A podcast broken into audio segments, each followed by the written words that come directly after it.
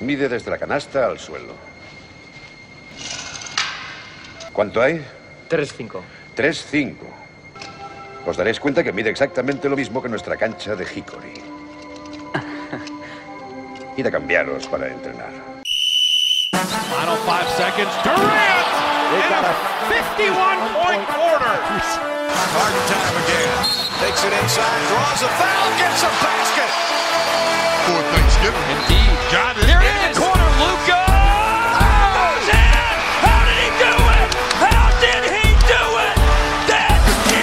Luca magic. Hola, bienvenidos a Zona 305, soy David Foro y como siempre me acompañan Sergio Pérez, Hola, ¿qué tal? Alberto Rodríguez, ¿Qué pasa, chicos? Paco Fernández Pacheco Hola David, hola a todos. y Bienvenido Fajardo. Hola, ¿qué pasa? Eh, Sergio Pérez, ¿dónde estamos? Los cinco, que es lo importante. Eh, y ya ves que, que últimamente no contesto dónde estamos porque no, no hay novedades. Entonces voy improvisando un poco. Pero bueno, hoy, Tendremos que pensar otra pregunta para los próximos programas. hoy lo importante es que estamos los cinco después de ya un tiempo. ¿Y si le preguntamos sí. dónde, dónde no estamos? ¿O quiénes somos? Ya veremos. Bueno, la semana que viene veremos. Porque estamos. Rodríguez, ¿dónde nos pueden seguir? Pues nos tenéis en Facebook, Twitter e Instagram como arroba zona 305 podcast.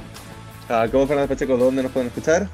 Estamos disponibles en 10 plataformas. Estamos en Evox, en Anchor, en Spotify, en Apple Podcasts, en Google Podcasts, en Breaker, Pocket Cast, Overcast, Radio Public y Stitcher. En todas estamos como Zona 305. No olvides que puedes suscribirte, que cada vez que saquemos programa nuevo te saldrá una notificación.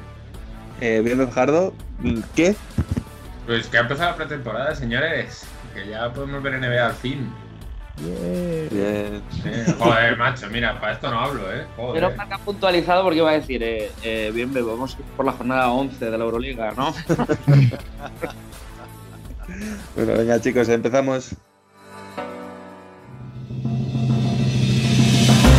Y vamos a empezar con las noticias. Hoy noticias breves, tres noticitas. La primera, eh, Paul George renueva con Los Ángeles Clippers hasta 2025. El alero, que podía salirse de contrato la temporada que viene, ha firmado por 190 millones de dólares para las siguientes cuatro temporadas. El front, el office de los Clippers parece bastante optimista en que recuperará buena parte de los ingresos en multas por reparación de tableros. Pretemporada accidentada para los Houston Rockets. Después del traspaso de Westbrook eh, por John Wall, ahora es James Harden el que ha decidido no presentarse al training camp y ha sido visto de fiesta en, en algún club de striptease mientras el resto del equipo ya ha empezado a entrenar. A ver, yo por respeto al luto que ya están pasando los fans de los Rockets, casi casi que no voy a hacer chistes. Solo os voy a lanzar ahí una observación que creo que es bastante interesante. ¿A cuánto creéis que se podía haber pagado en las casas de apuestas que hubiese llegado un momento en la carrera de John Wall y de Marcus Cousins en que acabarían siendo las cabezas amuebladas de un vestuario? Uno con nueve. Y bueno, por último, ya volviendo a Europa, eh, Sofoclis Scorsianitis, gran amigo del programa, se retira del baloncesto. Una Oh. noticia que seguro que os genera dos preguntas. La primera, ¿pero que Scorsianitis siga jugando? Y la segunda, ¿solo tenía 35 años? En homenaje a Big Sofo o Baby Shack, el que os guste más, en cuanto acabe el programa os invito a que nos vayamos todos a comernos un cochinillo cada uno. Y eso son las noticias, chicos. Hasta aquí. Pero no os movéis mucho porque nos quedamos en Europa, que vamos a seguir hablando de Euroliga.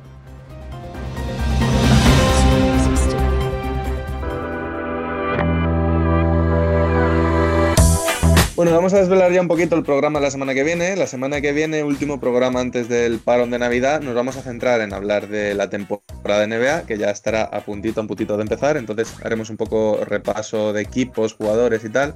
Entonces hoy, pues hemos decidido que qué menos que centrarnos en Europa, más concretamente en la Euroliga. Ya hace mm, unas semanas, un par de meses que hicimos nuestra previa, hablamos un poco de cómo era la situación, los equipos y tal. Creo que ahora es el momento de ver cómo han llegado los equipos a final de año y sobre todo cómo está la competición, que en un año tan raro como este sabemos que no es la Euroliga de siempre, ¿no? Entonces, bueno, lo, primero, si queréis, por empezar por alguna parte, vamos a hablar de, de dos de los grandes favoritos que la última vez que los vimos no estaban en su mejor momento en Euroliga, pero el Madrid y el CSK parece que otra vez, con permiso del Barcelona, apuntan a ser grandes favoritos a llevarse el título este año, ¿no? Totalmente, sobre todo el CSK. está intratable, está prácticamente intratable. Eh, esta semana ha habido em, equipos con doble jornada, entre ellos el CSK y, y por partidos aplazados, y ha demostrado una superioridad apabullante, ¿no? Entonces, gran... Bueno, Mike James casi hace triple doble, que hace no recuerdo cuántos años que en Euroliga no vemos uno, y a puntito ha estado de sacarlo. habría sido el cuarto, que se quedó a un rebote, que también que Mike James coja nueve rebotes, es ya un hito prácticamente, ¿no? es unos 60 como mide, ¿no? pero, pero es que es tremendo, es tremendo. Eh, entonces, eh, CSK tiene un equipo muy completo, ha, sabido suplir muy bien las bajas que ha tenido en los últimos dos años, Okel Hines, eh, el Sergio Rodríguez, Corey Higgins. Y sí, para mí el gran candidato, insisto, eh, visto lo visto. Por sensaciones, por profundidad de plantilla, mm, por nivel de juego realmente. Si no tiene elecciones gordas, como las tuvo el año pasado, gran candidato. Sí, bueno, luego eh, el Real Madrid se ve que una vez se ha normalizado un poco la situación de con todo el drama de Campazo, la marcha de la NBA y demás, pues parece que el Madrid mm, se ha asentado, podemos decir. Y bueno, desde aquí yo, yo es- me quedaría esperar una trayectoria muy ascendente, quizá no hasta alcanzar a Barcelona y CSK, pero mm, sí, como siempre, cumpliendo, que al final es lo mínimo que se espera siempre del, Real Madrid. Pero bueno, yo es, lo que sospechaba. Una vez solucionado todo este drama, pues las cosas se asientan, las dudas ya son menos dudas, porque al final, bueno, ya no hay tanto run run en torno al equipo de qué va a pasar con este jugador, con aquel otro, y pues bueno, parece que las cosas funcionan en la Casa Blanca. Dios mío, ¿puedo usar más tópicos del marca en, un minuto? Bueno, quedándonos aquí en España, Valencia Basket quinto, mismas victorias, mismas derrotas que el Madrid, 8-5. Si bien es cierto que realmente solo tiene una derrota menos que el primer equipo que está fuera de. Bueno, y una victoria menos de quedarse fuera de, de puestos de playoff, porque están todos los equipos en un pañuelo. Creo que cuando ya llevamos 13 partidos, podemos decir que este año parece que Valencia Basket sí que está verdaderamente serio en Euroliga, ¿no? Al contrario que otros años en los que le ha podido costar un poquito más. Este año parece que sí que van bastante fuerte en Euroliga. Eh, ¿Notáis alguna diferencia importante a destacar de por qué pueden estar rindiendo mejor que otros años? Yo, creo que en ese sentido la, la clave es la costumbre, ¿no? Eh, no es lo mismo cuando llegas nuevo a Euroliga, eres un invitado, o es el primer año que a lo mejor tienes partidos entre semana, varios, varias jornadas, como puede ser esta semana dobles, más luego tu liga nacional. No sé, yo creo que Valencia ya, ya está en ese punto de que, de que está en equipo de alta categoría, de que digamos que ya está hecho a tener varios partidos a la semana, a que probablemente los recursos invertidos por, por parte del equipo, pues en entrenamientos, en cuidado, en fisios, en, en acondicionamiento y demás, estén ya acorde y al nivel de decir, no solo somos un equipo ACB, también tenemos eh, un panorama en Europa y hay que cumplir con, con el calendario. Entonces yo creo que en ese sentido eh, los jugadores de la plantilla, que tampoco es que ha, ha habido fichajes, pero no ha habido muchos, muchos cambios, ya están adaptados a ese ritmo de temporada. Y por parte del equipo estoy seguro de que han invertido más en, en que estén en mejores condiciones esos jugadores.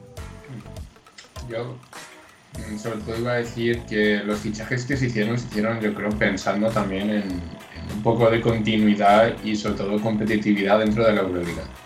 Es decir, se fichó a Derrick Williams, a Kalinic, a Prepelic, entonces estos tres fichajes sobre todo han dado un poquito más de profundidad al Valencia de cara a la Euroliga y ya hablamos al principio de nuestro primer repaso, eh, al principio de la temporada, de, de lo importante que iba a ser el Valencia o que íbamos a hablar de ellos, al menos esta temporada en la Euroleague. Porque sí que es cierto que empezaron igual, empezaron como a mitad de la tabla o incluso en puestos de playoffs, van jugar muy pocos partidos, como cinco partidos, cosas así, y estaban ahí, estaban ya ahí. Entonces yo creo que esta temporada puede que entren en playoffs, están demostrando que es un equipo mm, del que te puedes fiar y del que tienes que tener miedo. Que este año van, van con muchas ganas. Bueno, y que, y que hay, un, hay un factor que yo, a mí es el que me parece fundamental, coincido con lo que habéis dicho, ese tipo de mejora de plantilla. Hay un factor fundamental, que es que si Valencia no se mete entre los ocho primeros, el año que viene no juega Euroliga.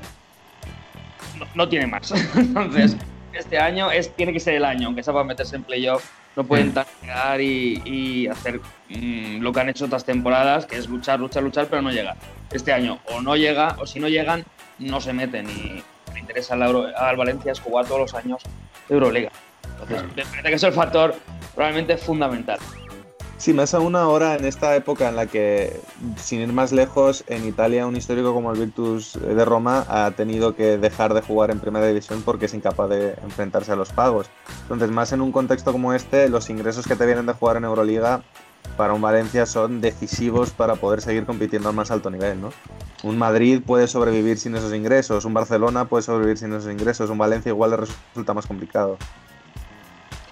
Es que no, además su gran proyecto es meterse como un fijo de la Euroliga de aquí a muy pocos años, al corto plazo, y todo pasa por ser un fijo en la competición y dar ese paso adelante que necesita dar. Tiene el equipo, tiene las condiciones, eh, tiene la experiencia.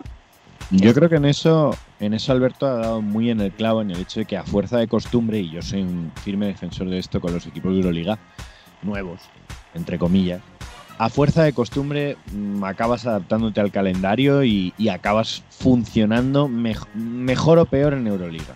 Entonces yo creo que de todos los años que haya podido tener mm, Valencia para estar entre los ocho primeros, este es el que mejor cara tiene indudablemente. O sea, ya no solo por la profundidad de plantilla, mm, sino también por la costumbre y luego porque, bueno, vemos que otros grandes equipos, como por ejemplo Panathinaikos, mm, no está en su mejor momento para nada. mm, Los turcos vieron mejores horas. mm, Final es pescar en río revuelto la tormenta perfecta, como queráis llamarlo. Yo creo que Valencia tiene una oportunidad de asentarse ya como un equipo de, de Euroliga perenne, al menos. De, de hecho, cor- corregirme si me equivoco, pero mm, a diferencia, por ejemplo, de equipos como el Madrid y el Barça, Valencia no está relacionado con su equipo de fútbol, ¿verdad? No, para nada. Por lo cual, económicamente también tiene ese hándicap, digamos, ¿no? Que, que mencionábamos. Sí, tiene, tiene, tiene una, desde luego, tiene un- una directiva muy solvente, más solvente que la del equipo de fútbol, sin duda, pero eso no quita que no tiene ese apoyo enorme que tienen Madrid y Barcelona de dos equipos que facturan cientos y cientos de millones todas las temporadas, ¿no? Mm. Bueno, el apoyo de Mercadona. Eso iba a decir. Digo, el apoyo de Valencia Basket tampoco es que sea flojo. Está, está bien, No, a ver, o sea, las bebidas desde- desde luego- gratis.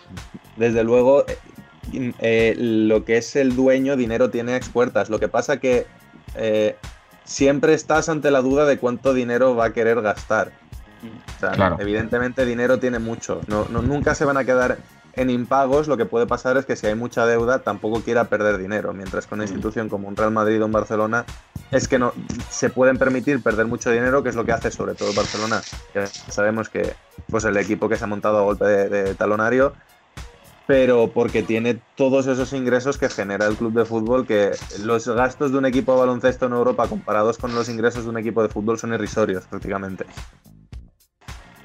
Eh, antes de, pararnos a hablar un poco de lo que es la competición en, tiempos de COVID, sí que me gustaría hacer una breve mención al Alba de Berlín, porque lo dimos por desahuciado la última vez que hablamos de Euroliga, y hay que reconocer el trabajo que ha hecho el Alba de Berlín para... Están a dos de posiciones de playoff ahora mismo, y además con una muy buena racha últimamente, entonces que me comentéis un poquito qué ha pasado con el Alba de Berlín. Eh, bueno, mm, al igual que el Bayern, los alemanes nunca mueren, ¿no? Hablábamos del Bayern, que había empezado muy bien y, y yo, en un momento de lucidez, pronostiqué que se iban a caer, pues todavía siguen ahí. Em, pues el Alba al final es un equipo que, que ha mantenido muchas piezas em, y sobre todo tiene un entrenador que te puede gustar más o te puede gustar menos, pero se las sabe todas. Y sabes que la temporada es muy larga y, y el calendario también yo creo que les ha ayudado, ¿no? Empezaron con rivales muy fuertes y esto es como, eh, podemos hablar un poquito lo mismo que con Valencia. Se han acostumbrado realmente a estas dobles jornadas, a, a entrar en ese ritmo de competición y, y han conseguido darle un poquito la vuelta a la tortilla. Esto basta que te toque una doble jornada en la que te enfrentes Barcelona CSK y vuelvas a caer, porque este año entre los aplazados y, y todo lo el, el, el con- eh, digamos la- el número de partidos, con el conglomerado, que no me sale la palabra, que hay, eh, dos días malos te caes, dos días buenos estás arriba. Entonces hay que cogerlo todavía un poquito con pinzas a Alba, pero parece que sí que ha dado ese paso adelante de decir, bueno, ya no somos una banda eh, como el Kinky. eh, bien. Yo, yo en relación a, a ese conglomerado de partidos, eh, de verdad, me lo, lo estoy pensando. Yo creo que es que los jugadores ya, teniendo en cuenta también sus ligas nacionales con las dobles jornadas, yo creo que ni deben mirar el calendario. O sea, ya les deben preguntar a todo el staff, eh, eh, ¿cuándo jugamos? Este, este y este. ¿Contra quién? No, no, no, me da igual. O sea, jugamos. Yo creo que más bien preguntan cuándo no jugamos, para saber cuándo tienen tiempo libre.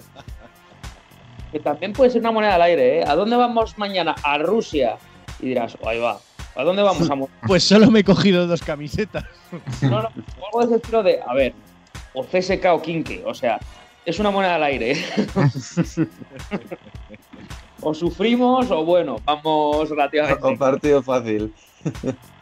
bueno, pues ahora sí, eh, ¿veis realmente factible que terminemos la temporada de Euroliga? ¿O creéis que esto se va a tener que acabar cayendo por su propio peso? Hombre, supongo que hay que, mm, hay que ser optimistas cuando esta semana se ha puesto la primera vacuna, ¿no? Yo creo que en ese sentido. em, y, y ya sabemos que, bueno, que va a tener unas preferencias y tal, pero, pero también sabemos cómo funciona el mundo, ¿no? Y, donde hay dinero, eh, se corre más. Bueno, sobre ese tema, no sé, eh, hablo de NBA a pesar de que estamos en Euroliga porque es donde ha habido declaraciones al respecto. Sabéis que gente como Mike Malone o como el propio Margasol y han dicho que ellos no quieren que se vacune antes al NBA porque no les parece justo. Que hay gente que lo necesita mucho más que ellos y que estarían bastante en contra, les parecería muy feo que la liga decidiese eh, vacunar, o sea, digamos entre comillas, hacerse con vacunas que corresponderían a gente de población de riesgo. Y- Entonces- y, a mí, y a mí me parece muy adecuado, pero, pero realmente, o sea, y, y ojalá mm, lo que ellos dicen suceda. Pero al final ya sabemos cómo funciona, es un negocio, es mucho dinero y sea Euroliga, sea NBA, sea quien sea, eh, si puedes evitarte que tus jugadores más destacados, tus jugadores más importantes, los que te generan más dinero, no tengan el riesgo de perderse muchas jornadas, pues desgraciadamente es que yo creo que va a ocurrir eso que me, que me parece bien, ¿eh? que, entrenadores, que jugadores se, eh, se posicionen en ese sentido, al final están bajo un contrato como si fueran trabajadores que lo son, y si se les dice te pones la vacuna, te pones la vacuna. En ese sentido tampoco hay mucho debate. Entonces, respecto a terminar la competición, yo soy optimista, yo espero que sí, creo que sí. Eh, la cuestión es lo que queda hasta que esto se normalice.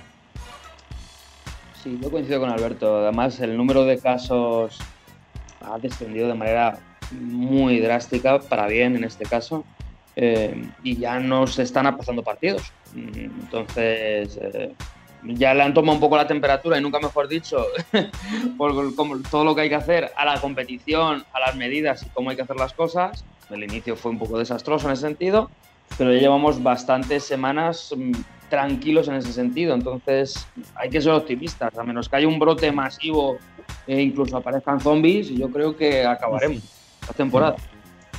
Ayer sé que nos escucharon, ¿no? Quejarnos de las medidas que estaba tomando Europa y dijeron, oye, mira, los chicos de zona 305, ojo, ¿eh? Sí, sí, yo recibí llamada del Zalgiris. No, bueno, yo creo que la, a ver, la competición se va a acabar de, de un modo u otro, ya no solo por el optimismo que pueda despertar una vacuna, sino que al final, eh, como dice Alberto, donde hay dinero, mm, no, no hay sentimientos, podemos dejarlo así. Eh, ya se perdió una buena cantidad de dinero la temporada pasada como para dejar escapar el poco que pueda llegar esta. Y esto es como siempre, eh, los que más tienen que perder son los equipos menos acaudalados de la liga, porque al final es eso, no es lo mismo hacer un control de daños cuando tienes dinero en la reserva, como Madrid, Barcelona, supongo que también los equipos rusos que suelen tener dinero, porque otra cosa no, eh, que siendo, pues eso, una estrella roja, un que dependes quizá en gran medida de- del dinero, ya no solo de las entradas, que bueno, esa es otra cuestión, pero también de los propios acuerdos televisivos de, Euroliga. Entonces la temporada se va a acabar de una forma u otra. O sea, como si tienen que hacer, pues eso, su propia burbuja Euroliga, pues ya han visto que el modelo NBA funciona, pues se coordina y todos en un país, en Suiza, que no hay ningún equipo y es neutral, se juega una burbuja Euroliga y listo. Pues nada, chicos, yo creo que con eso hemos recubierto un poco las bases. eh, a no ser que se os quede algo en el tintero que queráis hablar, algún equipo que digáis, mira, este no lo hemos tocado y creo que merece la pena que hablemos de él eh, brevemente. Nos hemos dejado en español que es Vasconia, pero es que creo que el caso de Vasconia está prácticamente en la misma situación en la que estaba cuando hablamos de ellos la última vez. Hmm. Entonces, mm, creo que es repetirnos un poco, hablar de Vasconia y esta temporada un poco. Creo que la temporada de Vasconia en Euroliga se puede resumir con un. eh, que jo- eh, no, no van terrible, no van bien, están ahí, igual se meten, pero caerán enseguida en, en playoff. Entonces, en eso se resume un poco todo. Así que más allá de eso, lo dicho, si no tenéis nada más de lo que queréis hablar, nos vamos ya con la primera pista del jugador misterioso.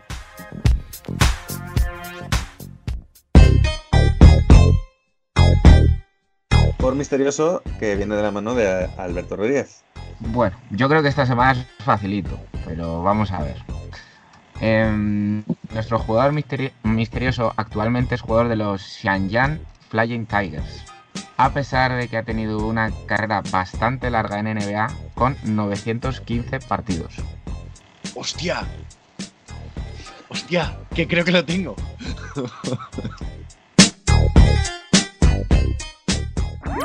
Síguenos en redes. Estamos en Twitter e Instagram como arroba zona 305 podcast. Zona 305. Únete al equipo.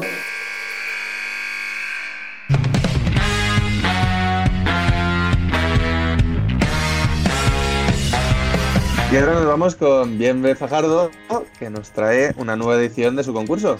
El concursito, profes contra periodistas. Os recuerdo que la puntuación está bastante guardada, pero ganan Sergio y Alberto 12 a 11.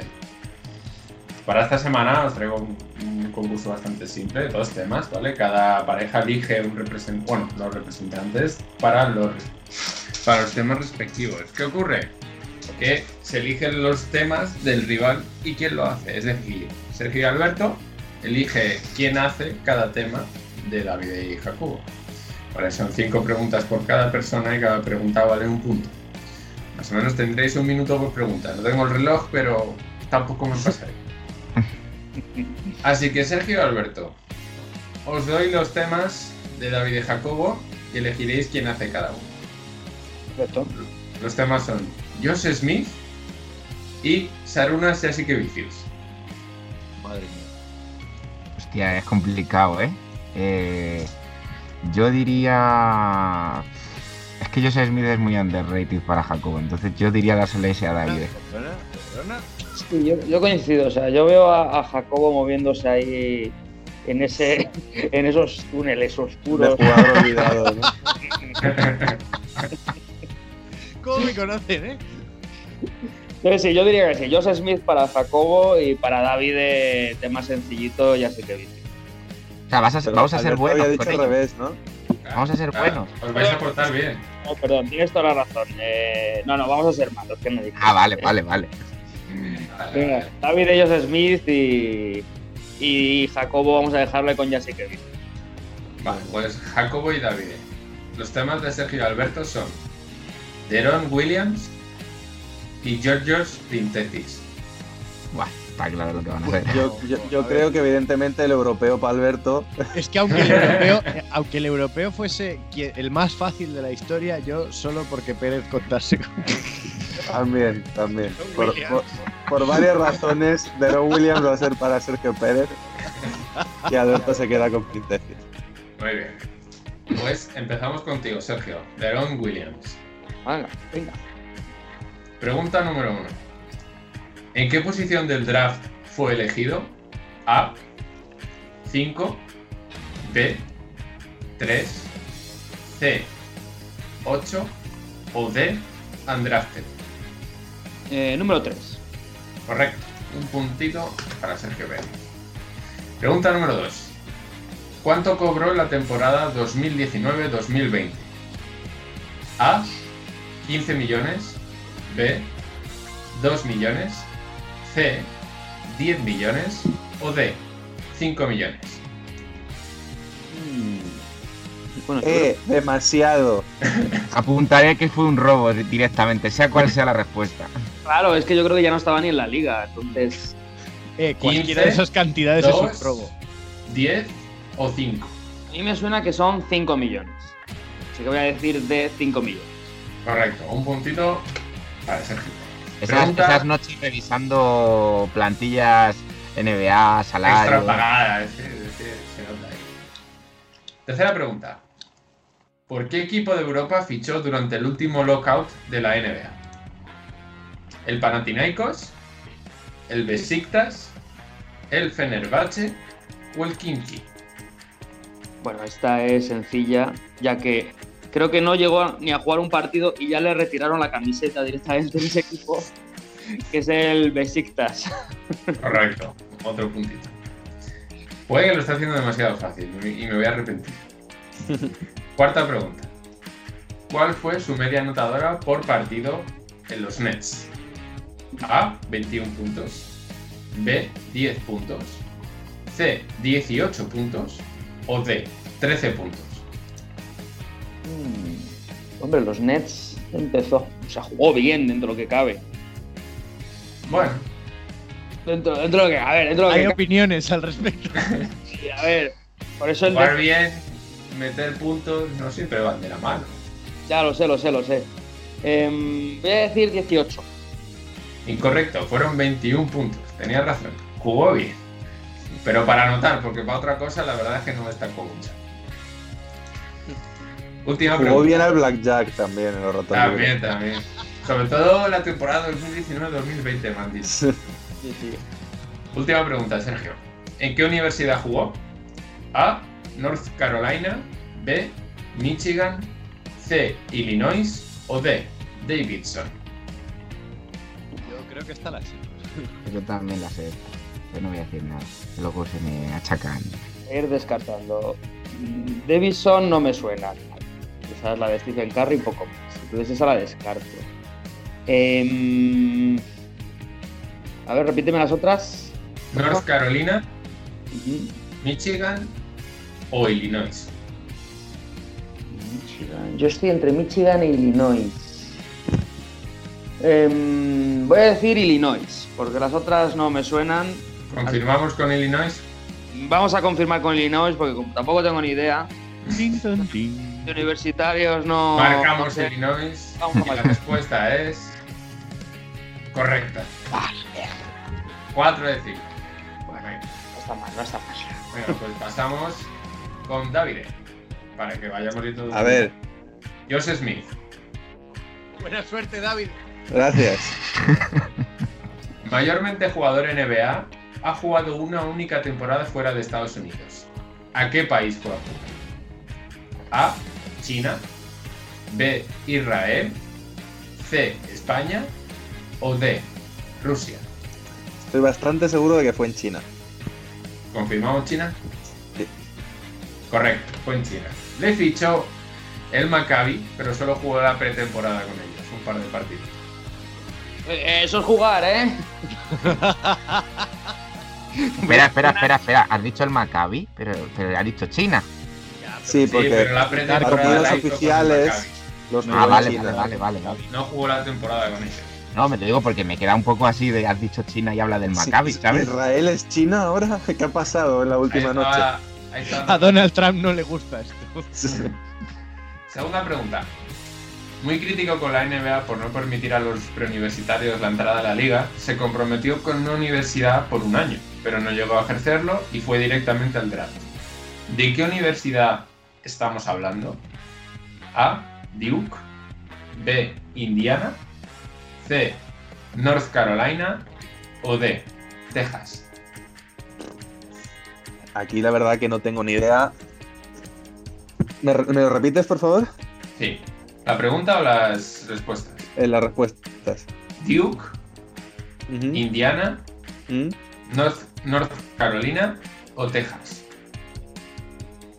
Se comprometió con ellos por un año y al final lo tiró todo por la borda y se presentó directamente. Hombre, a ver, teniendo en cuenta la época. Por aquel entonces me atrevería a decir que. Bueno, venga, voy a decir Duke, aunque no estoy muy convencido. ¿Mm? ¿Confirmamos No Duke? idea. Venga. Pues fue Indiana, la Universidad de Indiana, que la, verdad- la verdad es que le, le prometían un puesto de, de titular absoluto indiscutible, además era un jugador de instituto muy conocido, y en Duke y en North Carolina sobre todo no iba a tener tanta pues tanta confianza, ¿no? Por así decirlo. Después, tercera pregunta.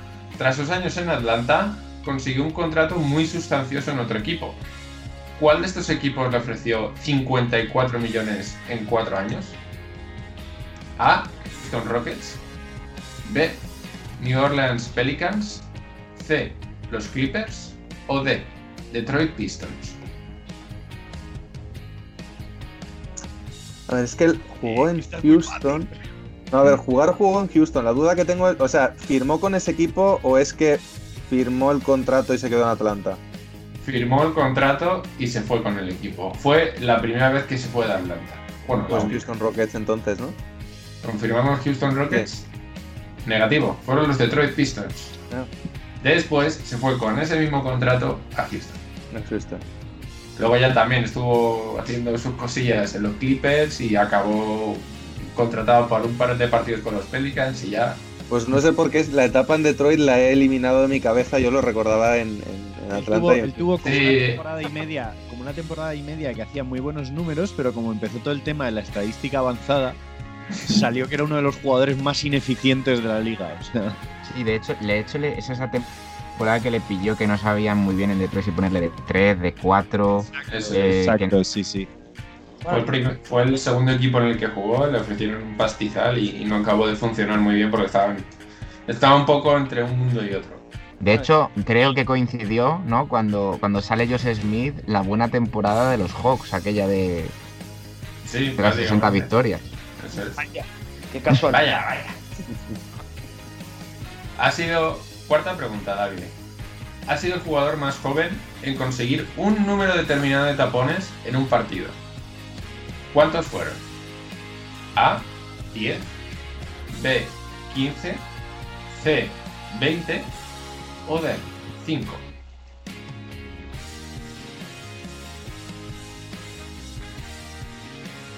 Me va a jugar con 10. ¿Confirmamos 10? Venga. Correcto, fueron 10 tapones y fue prácticamente el año sophomore. O sea, hizo un partidazo que nadie se lo esperaba, pero es que el tío tenía un salto impresionante y la verdad es que tenía muy buen timing siempre defensivamente.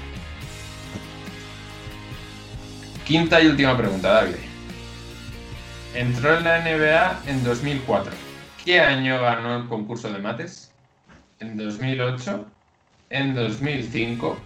¿En 2015? ¿O en 2004? Creo que es 2005. ¿Firmamos 2005? Sí. Correcto. El año sophomore también. Dijo, ya que he puesto 10 tapones, pues me presento al concurso por ejemplo. Muy bien, bueno, pues vamos un punto de diferencia. Tres preguntas correctas para David, cuatro para Pérez. ¿Con quién queréis que pasemos? Hombre, Conmigo, no me quiero quedar yo para el final. No me quiero quedar yo para el final. Va, O sea, el descalabro que sea antes y si luego Jacobo lo hace bien, pues ya está. Que queda bien así guay el concurso y tal. por Dios. Alberto, Ventaja, te recuerdo. Georgios Printesis. Primera pregunta. ¿Qué equipo de la NBA le seleccionó en el draft de 2007? A. Boston. B. Toronto. C. San Antonio. O D. Ninguno. Fue en 2008 cuando se presentó al draft. A ver, puedes repetir la pregunta. Porque ya con esa última respuesta me has dejado. Esta es pregunta tipo test cabrona para Sí, profesor, sí. ¿eh? O sea, ¿Qué equipo de la NBA le seleccionó en el draft de 2007? ahora veis lo que se siente. ¿eh? Ujú. Vale, rep- res- repíteme las respuestas, porfa, que ya me he quedado con la pregunta. Boston, Toronto, San Antonio o ninguno. Fue en 2018 cuando se presentó al draft. 2018. 2008, perdón. Ah, vale. Con lo cual sí o sí se ha presentado.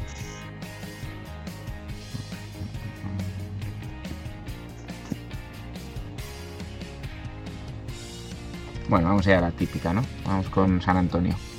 ¿Confirmamos San Antonio? Correcto, fue San Antonio en 2007. Qué cara. Bien, bien. Vamos de pálpitos hoy. Segunda pregunta. ¿Qué medalla consiguió con la selección griega en el Europeo de 2009? A. Ninguna. No llegaron al podio. B. Oro. C. Plata. O D. Bronce.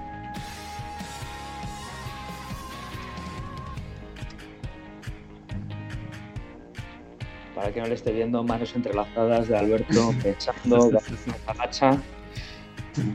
Esta me la sé, esta me la sé. A ver el podium. Yo voy con ninguna. ¿Ninguna? ¿Confirmamos ninguna? Sí. Incorrecto. Fue No. la medalla de bronce en 2009. Ah, Era o bronce o ninguna, así que. Porque la final sí me acordaba. Tercera pregunta. Jugó tres temporadas en España en las que no le fue muy bien precisamente, pero ¿qué equipo fue el afortunado, por así decirlo, de ficharle?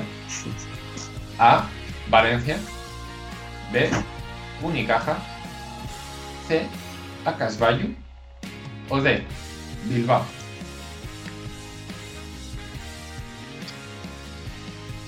Hombre, estaría entre Unicaja y Valencia.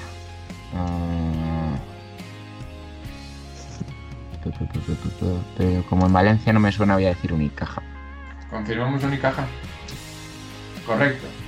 Estuvo tres años en Unicaja y la verdad es que no le fue para nada bien. Fue más cuando volvió a Grecia, cuando explotó del todo. Me ha encantado la sonrisita de Pérez cuando Alberto ha dicho Unicaja, decir, bien, le ha salido bien la apuesta, sí, bien. Yo me la sabía. Cuarta pregunta. ¿Contra qué equipo metió la canasta ganadora para llevarse la Euroliga de 2011-2012? A. Barcelona. B. Real Madrid. C. CSKA de Moscú. O D. Fenerbahce. O sea, cualquiera de los cuatro que suele estar en una final de Euroliga, ¿no? O sea, Tal todavía cual. tampoco, tampoco iba a poner aquí el Kipki, ¿sabes? Mm, Los Shaolin Tigers. sí. Em, voy a decir el Barcelona. ¿Confirmamos el Barcelona? Incorrecto. Fue el CSK de los labios. Pérez quieres matar. Con, con- con Pérez se sabe si la respuesta es correcta o no mirándolo a él, antes de que bien me lo diga. Además, nombrada eh, canasta de la década esa. ¿eh? En la. Hostia. Además, Precisamente ese canasta- año del que hablábamos de Kirilenko, el año en el que el CSK iba con Kirilenko, que era un equipo espectacular que habían ganado prácticamente todo lo que habían jugado. Además, una canasta muy de las suyas. Ahí posteando, una semi-bombita gancho que, que quedó muy bonita, la verdad. Y, ya por puntualizar, eh, iba ganando de uno en CSK y falla dos tiros libres Siskauskas, que tenía como un 90% en tiros libres. Cogen el rebote, salen corriendo cuando quedan 5 segundos y la mete. O sea, en un partido que iban ganando creo de como de 20 el CSK antes de empezar el último cuarto o algo así. Una remontada, o sea, lo tiró el CSK. Lo tiró. Última pregunta, Alberto. Este jugador ha pasado 16 años en la liga griega. ¿Cuántas veces la ha ganado? A. 8. B. 15. C. 3. O D. 12. Pues si la liga griega no se la repartían entre los normalmente.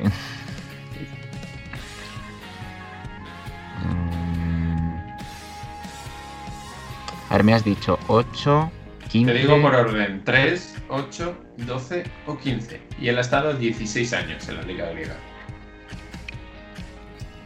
Es que no veo tan mal al, a los dos equipos. O sea, no les veo tan, tan al mismo nivel. Yo te voy a decir 12. Eh, Sí. Confirmamos con 12. Estoy entre 8 o 12, pero 12 me parece más adecuado, así que pa'lante. Pues, antes de decirte nada, quiero poner la cámara grande porque quiero ver a Pérez. Pues es incorrecto. Fueron solamente tres. Solo ha ganado la Liga Griega en tres ocasiones. Básicamente por el liderazgo, si no me equivoco, del Panathinaikos. Básicamente, déjame comprobar que lo quería mirar, pero Diamantidis tenía cosas que decir al respecto. Sí, sí, o sea, era año tras año, tras año, tras año, y a lo mejor había, pues eso, un año que, que llegaba aquí Princesis Spanulis y decían, bueno, este año nos toca a nosotros, pero luego ya se acababa la racha enseguida. Bueno, Alberto, pues han sido al final dos preguntas correctas. Suficiente, ya te digo, ¿eh? Hasta Seis puntitos, seis puntitos para el equipo de los periodistas. Veremos cómo queda, porque está todo en ti, Jacobo. Sin presión, ¿eh? No, yo como el cholo, o sea, no hay presión. Primera pregunta, Jacobo. Te recuerdo que el tema es Sarunas Jasikevicius. Ok. ¿Cuántas Euroligas ha ganado? ¿Una? ¿Dos? ¿Cuatro? ¿O ninguna?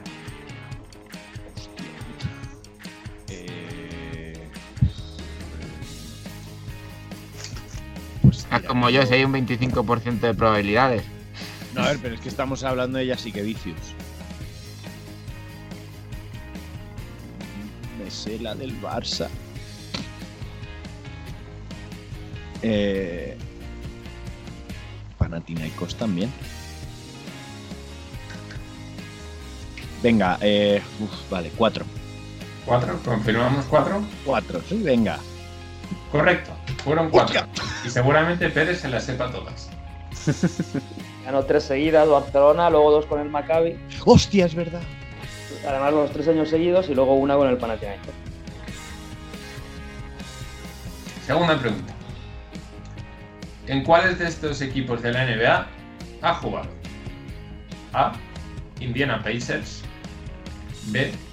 Detroit Pistons. C. Houston Rockets. O D. Ninguno de los anteriores. Solo jugó en Golden State Warriors. Está. Indiana Pacers, ¿confirmamos? Sí, sí, además muy seguro. Correcto. Esto Para Jacobo. Esta era trampa, ¿eh? Porque- ¿Qué? Esta era trampa porque en Golden State también jugó, ¿eh? Exactamente. Sí, sí, pero. Claro, pero no ha dicho solo en. Indiana. Él Ha dicho la NBA solo- en Indiana. Claro. Y de hecho Eh. juega más años en Indiana que en Golden State. Mis méritos y mis dieces para Jacobo. ¿eh? Sí, sí. Tercera pregunta. ¿Con qué dorsal jugaba en el Panathinaikos? A. El 19. B. El 13. C. El 21. O D. El 5. Pero este no ha llevado toda la vida el mismo dorsal. Es que ahora me dejas con la duda. Hostia. Bueno, por probabilidad voy a decir el 13. ¿Confirmamos el 13? Sí. Pues la respuesta es incorrecta. Fue el 19. Y llevó al 13, al- eh, Jacobo en el, en el Panathinaikos. No tengo yo mem- ah, claro. ah, claro. Pues ahora que lo dices, Pues ahora que lo dices tiene todo el puto sentido. claro. vamos con la cuarta pregunta. Ganó tres medallas con Lituania. Con Lituania. ¿Cuántos bronces? ¿Uno? ¿Dos? ¿Tres? ¿O ninguno? Mm. Eh, pues sé. Repíteme las respuestas, por favor. ¿Cuántos bronces dices? Sí, ganó tres medallas en total con Lituania. Vale. Fueron o uno, o dos, o tres, o ninguno. Voy a decir dos bronces. Dos bronces, confirmamos. Sí. Pues la respuesta es correcta. Hostia puta. Me estoy sorprendiendo a mí mismo, Dios mío. Nunca he elegido tan bien al azar, Tete. Quinta y última pregunta, Jacobo. Me está, me está escociendo la parte donde la espalda pierde su honroso nombre. Dios mío. Si, si no me equivoco, puede que esta pregunta os haga empatar. No, todo lo contrario. Poneros por delante En el, Eso sí. en el global, en el global. en el global. Eso. Ah, en el global empatar, sí. Vamos a, vamos a meter ruido y bulla, Alberto. Saca una charanga si quieres. Sí, hombre. Eso no va Vamos a para allá, que además esta es una pregunta muy tuya, ¿eh? Deberías tenerla bastante controlada. ¿En qué universidad estadounidense jugó? Ah, esa es muy fácil. Joder, esa la sabe todo el mundo. Ah, muy bueno. ¿Indiana? ¿Texas? ¿Maryland? ¿O Kansas? Eh, Maryland. Bien, correcto. ¡Vamos! Cuatro puntitos para Jacobo. Que creo que ha hecho una de sus mejores rondas, ¿eh? Sí, definitivamente, pero porque he tenido mucha suerte. O sea, yo la de las, la de las Euroligas es que ha sido como muy, pues venga. O para adelante, ¿no? Es Bueno, que no pues me queda- acordaba, no me acordaba de la época de Maccabi hasta que me lo ha dicho Pérez, ¿eh? O sea, no me acordaba de que había jugado en Maccabi. Pues nos queda una final- puntuación total de 18 a 18. Está la cosa igualaica. ¿Qué os ha pasado hoy? Hombre, a ver, no lo han hecho mal tampoco, quiero decir. Un ¿Qué punto, menos, un punto menos es perder, en el fondo. Ojo, ¿eh? Eh, ten cuidado que puede que tu entrenador esté en este foro. Guiño, guiño. No pasa nada. Pues yo sé nada, que Alberto para el mes que viene, cuando le toque, va a estar empapado de, de sorsanitis y todo esto. que estar empapado de Sorsanitis suena muy desagradable, ¿eh? todo se ha dicho. Que cada Pero me uno gustaría verlo. Pues nada, muchas gracias chicos, muchas gracias, Bienve. Y volvemos precisamente con Alberto con la segunda pista, el jugador misterioso.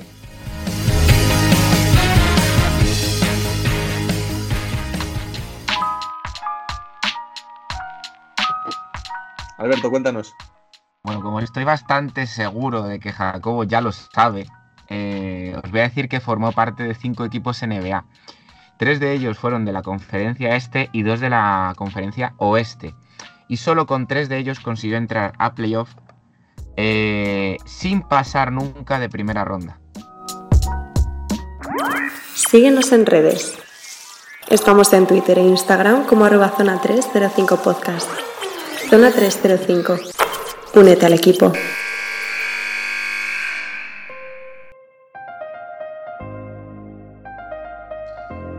Y nos quedamos con Jacobo, que hoy nos trae una sección de baloncesto femenino, ¿verdad? Eh, sí, concretamente para hablar de la eh, NCAA en su rama femenina. Eh, ya tenemos nuestros contactos ahí más que asentados.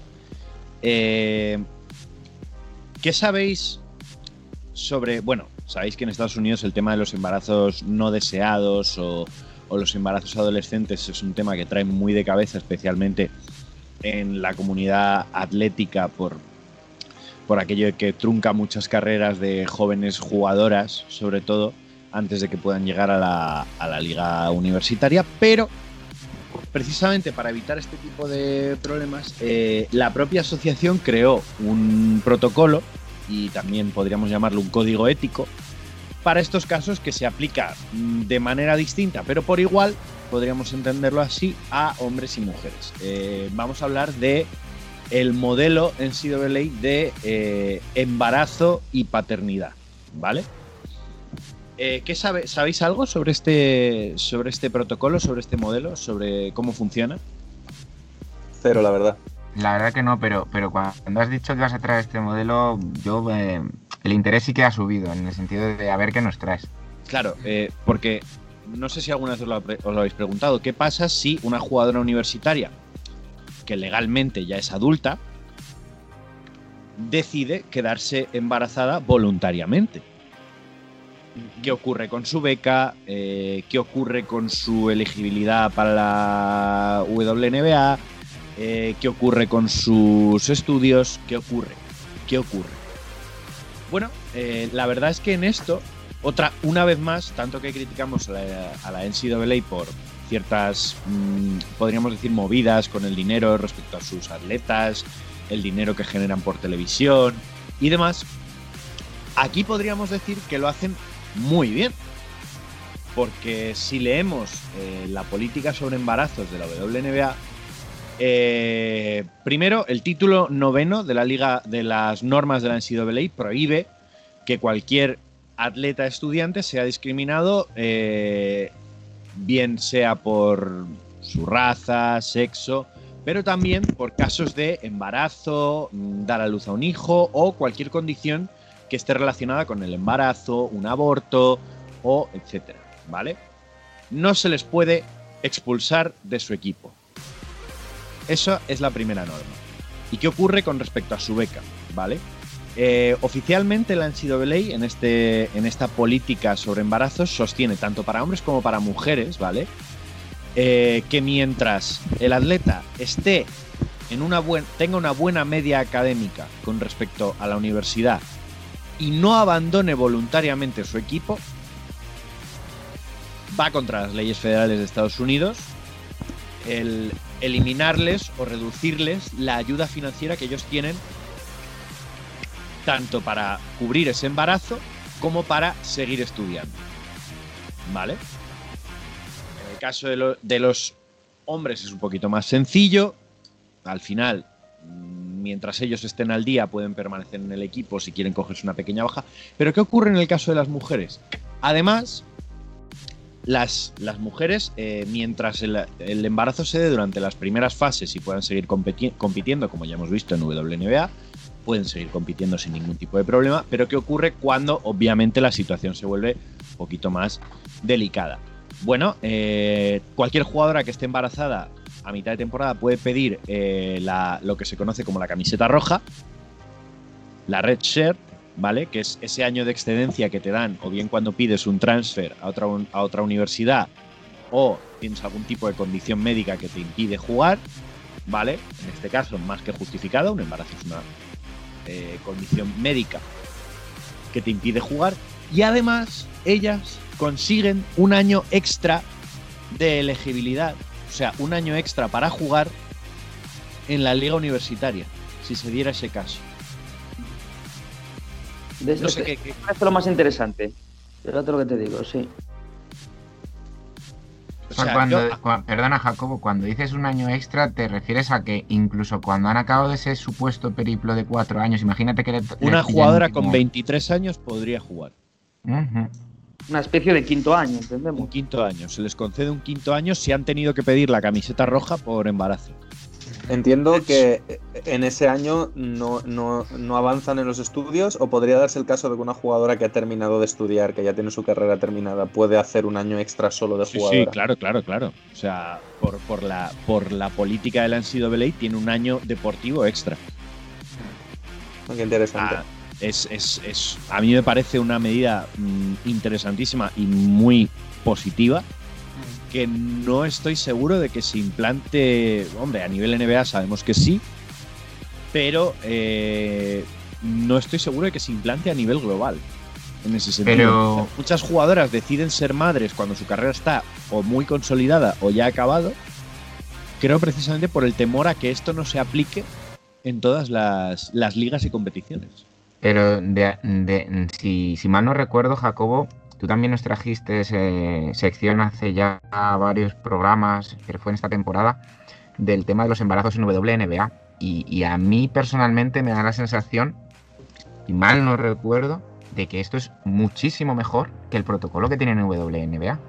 Sí, claro, el protocolo es muchísimo mejor. Quiero decir, en WNBA eh, se les mantiene una parte del salario.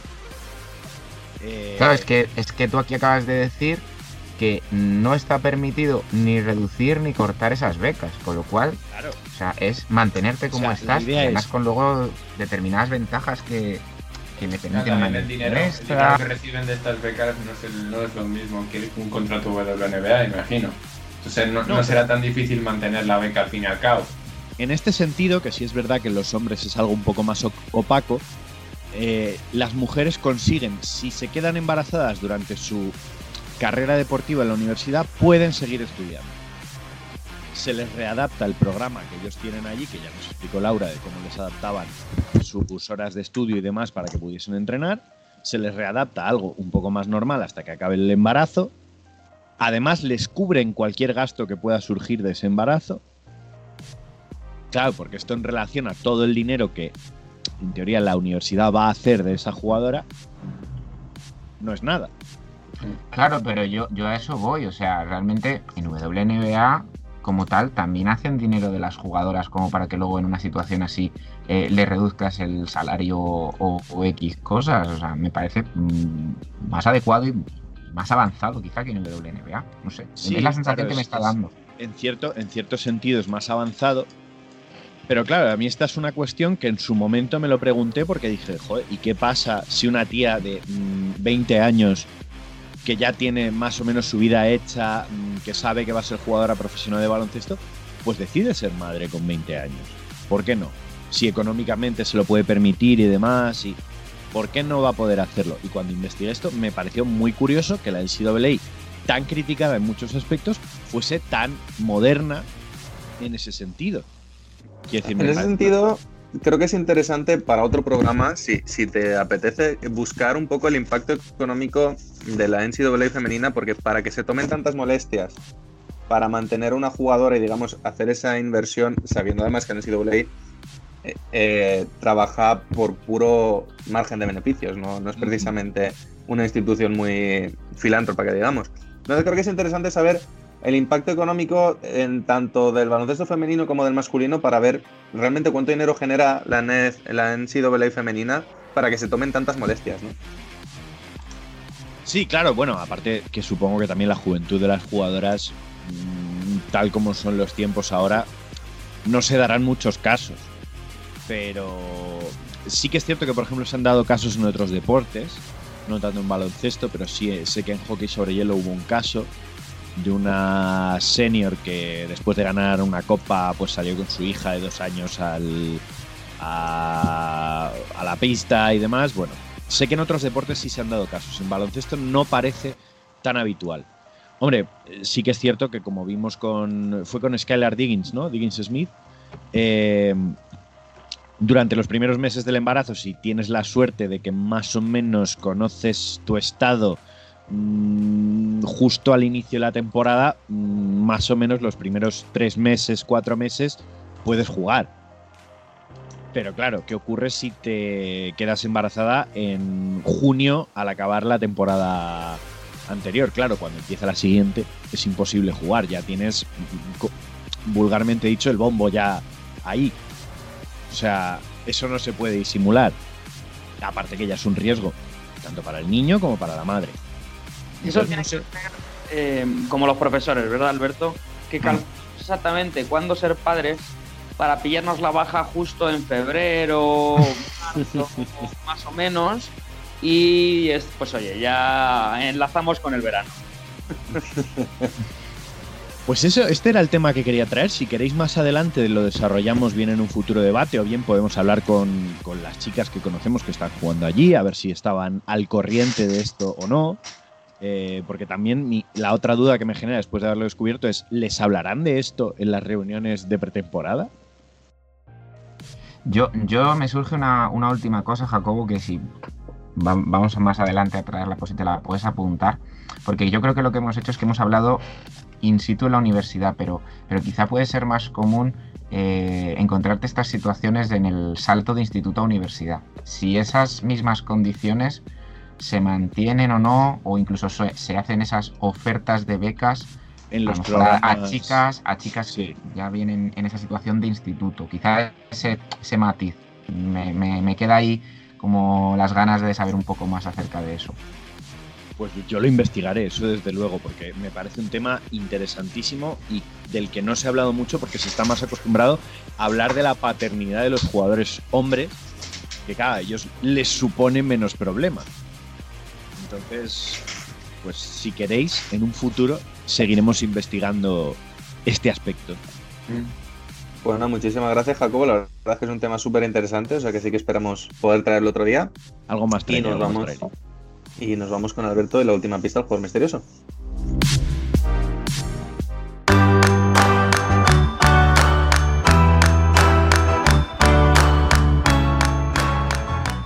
Alberto, Bueno, os digo la tercera y luego os repito las, las otras dos. Eh, que hablando de gente joven, pues nos viene muy bien este, esta última pista, pues fue seleccionado en el draft viniendo directamente desde el instituto. Y tiene la, la cosa especial, digamos, ¿no? De que fue el primer jugador de la historia de la franquicia de Boston Celtics en ser seleccionado de esta manera. ¿nos repite las tres? Sí. Actualmente es jugador de los Xinjiang Flyer Tigers, a pesar de tener una carrera de NBA bastante larga, con 915 partidos. En su carrera en NBA ha formado parte de 5 equipos, 3 de la conferencia este, 2 de la conferencia oeste, y con 3 de estos 5 equipos ha entrado a playoff, pero nunca ha pasado de primera ronda. Y por último, esta tercera pista que fue seleccionado en el draft directamente desde el instituto siendo el primer jugador de la historia de los Boston Celtics en ser seleccionado de esta manera. Joder, claro, jugadores seleccionados desde el instituto, ahí está la clave. Que tienen que ser, entiendo, a principios de los 2000. Y por Boston Celtics. Porque además el último fue el Bynum. Que fue otra cosa, por supuesto, no quiere decir que él, haya jugado claro. en Boston. Ya, ya, ya. Pero seleccionado por Boston. El último elegido por el instituto fue Bynum. Y en ese mismo draft había otro que era Montaelis. Pero Montaelis no está jugando en China ahora mismo. Y no ha jugado en la conferencia este Mejor más que en India, Indiana. No, Milwaukee jugó Montaelis. Milwaukee es verdad. Ojo, pero pero recordar que son tres de la conferencia este y dos de la oeste. este. Oeste ha jugado en Warriors y en Dallas. Sí. Y del este, Milwaukee, Indiana. Indiana. Pero si no juega actualmente en China, no hay más No lo sé, no, es que no lo sé. Es que hasta donde yo sé no estaba jugando. Mm, es que otros jugadores así de instituto a mí no me suenan. A ver, Jermaine O'Neal, pero Jermaine O'Neal seguramente este tiro en Está una. retirado ya, claro. Claro. Como no tenía ni puta idea, me he puesto a buscar el equipo. Me ha costado aún así que esté la plantilla actualizada, porque en algunos, sale, en algunos lados sale una y en otros otra, y acabo de encontrarte. Es difícil. Es, es No es difícil, pero. No o sea, es es difícil en cierto, en cierto aspecto, pero en cuanto Hay- hay diga la pista- respuesta, vas a decir, hostia puta. ¿Hay pista del es- tonto? Hay pista del tonto, es que hay pista del tonto. No ver. será Josh Smith. Cuidado. No, No, no. No, a ver, eh, la, pista de- la pista del tonto os va a hacer saberlo. O sea, 100% seguro. A ver. La. Bueno, ya me quedo por lo menos con el gusto de que ha sido difícil. Pero vamos, es súper fácil. Un roce con Kevin Love le hizo salir traspasado de los Timberwolves. Ah. Qué, qué rabia. Yo ya sé quién es. Ah. Vale, ya, yo también sé quién es ahora. Creo que. Bueno, espérate, no, no, cuidado, que me he hecho un lío, perdón. Me me he hecho un lío, me he hecho un lío, perdón. De hecho, yo Eh, creo que con la primera pista más El- esta, entró, Jacobo ya entró en el traspaso, sí, ya entró en el traspaso de Kevin Garnett. Formó No. parte del traspaso de Kevin Garnett. ¿No? Eh, Pues- espera, espera, espera, déjame pensar. No, Sí, sí, sí, eh. sí, sí, sí, sí, sí, sí, sí, sí. Bueno, pues fue la principal moneda de cambio de Boston. Sí. Además, Estamos con lo de bien de hablando- es fácil en cierto sentido, lo- sé por qué lo dice, es que porque es un jugador que nos gusta mucho a todos. Sí, estamos, estamos hablando de Al Jefferson. Estamos hablando de Big Al, sí, Big de Al. Al Jefferson. Sí, señor. El gancho de derecha más infalible después de Karim. Porque otra cosa no tenía.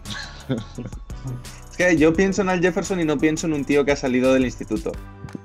Sí, verdad, ya, ya, ya venía mayor. Sí, y la manera de jugar, que era muy eso de pivot clásico y tal, da la impresión de tío que sí que ha pasado por la universidad. pro- promedió 42 puntos y 16 rebotes en su época de instituto. ¿Y no os da la sensación de que Al Jefferson es como un dinosaurio? ¿Entendéis lo que quiero decir? De que Sí. como que jugó hace miles de años. Sí, Sí, en sí. realidad han pasado solo dos, ¿eh? Desde su, desde su último partido de NBA. Su último partido es en Indiana, pero es que empezó en tío ha jugado, 2004. y el tío ha jugado la Big Three y, o sea, sigue activo. O sea, Sí, sí, pero por eso lo digo. O sea, que como su juego era tan antiguo, por decirlo de alguna manera, ¿no? Da esa sensación. Joder, Es que era casi antiguo en los 2000, pues ahora con todo lo que ha evolucionado el baloncesto. Pues nada, bueno, bien tirada, Alberto. Muy, muy buen jugador misterioso esta semana. Y nos vamos ya para finalizar el programa con el top el flop. Síguenos en redes.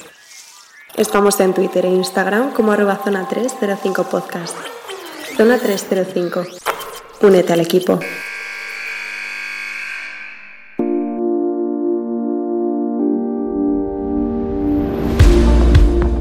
Lo mejor y lo peor de los últimos siete días. ¿Quién se anima a arrancar hoy?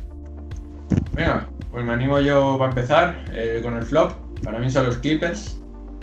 No sé qué cojones pasa en ese equipo. Pero no, no me dan para nada buena sensación. La renovación de Paul George me parece incluso un poco forzada para intentar mantener algo de estabilidad del equipo. Para empezar, si quieres mantener estabilidad, no renuevas a Paul George. Hombre, todo, todo lo- todo lo contrario. Todo lo contrario. No, sé, no me parece tío en el que...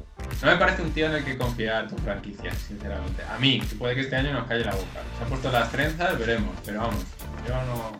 Me da, o sea, los Clippers en general, si el año pasado me daban miedo, este año me dan risa. Eh, y el top, para mí. Los pues, Clippers van a ganar 75 partidos esta temporada con esta ojalá. sentencia. Sí, sí, Habiendo sí, así me 72, cae en la ¿eh? boca, me parece estupendo, porque los Lakers ver, seguirán ganando la Esto, final. esto es porque no lo he dicho yo. Si lo hubiera dicho yo, se aplicaría seguro. Y mi top va para DeMarcus Cousins y John Wall, que están juntos otra vez y el primer partido de pretemporada que han dado, oye, pues se ve que Cousins obviamente no es el mismo, pero que se está reconvirtiendo en un jugador pues que apoya a su equipo de, de determinada manera y no lo está haciendo mal y, se están compenetrando muy bien los dos jugadores. Solo, solo Bienve podría darle un flop a un super all-star como Paul George y su topa de Marcus Cousins que lleva dos años y medio sin jugar, talento como una ballena. Cuatro triples ha metido. Para lo que queda ya. Pues ya está. Si es que ahora queda para el, para el pick and pop. Así está. Cousins. Eh, pues precisamente mi flop es para John Wall y de Marcus Cousins. Hijo de puta eres. Claro. Sí, eh, ¿cuánto han sido? 13 puntos, 9 asistencias y el otro no sé cuántos puntos y tal. Eh, todo muy bien y ahora añado puntos suspensivos contra los Bulls, que dan pena. En Claro, pretemporada. o sea, en pretemporada. Claro, primeras que esto lo han hecho, sensaciones. que esto lo han hecho contra los Lakers, pues bueno, vale.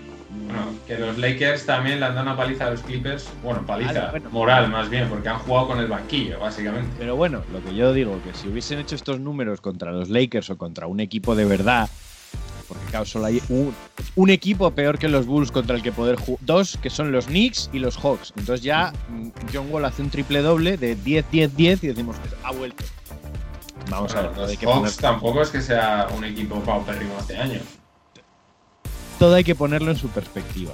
O sea, han hecho un buen primer partido de pretemporada contra un equipo muy malo. Entonces, pues por la parte que son muy bien por ver que estén sanos, aunque como dice David, Cousins lento como una ballena. Entonces no entiendo muy bien el flop ahí. O sea, han hecho un muy buen partido contra un equipo malo. ¿En qué se basa ese flop?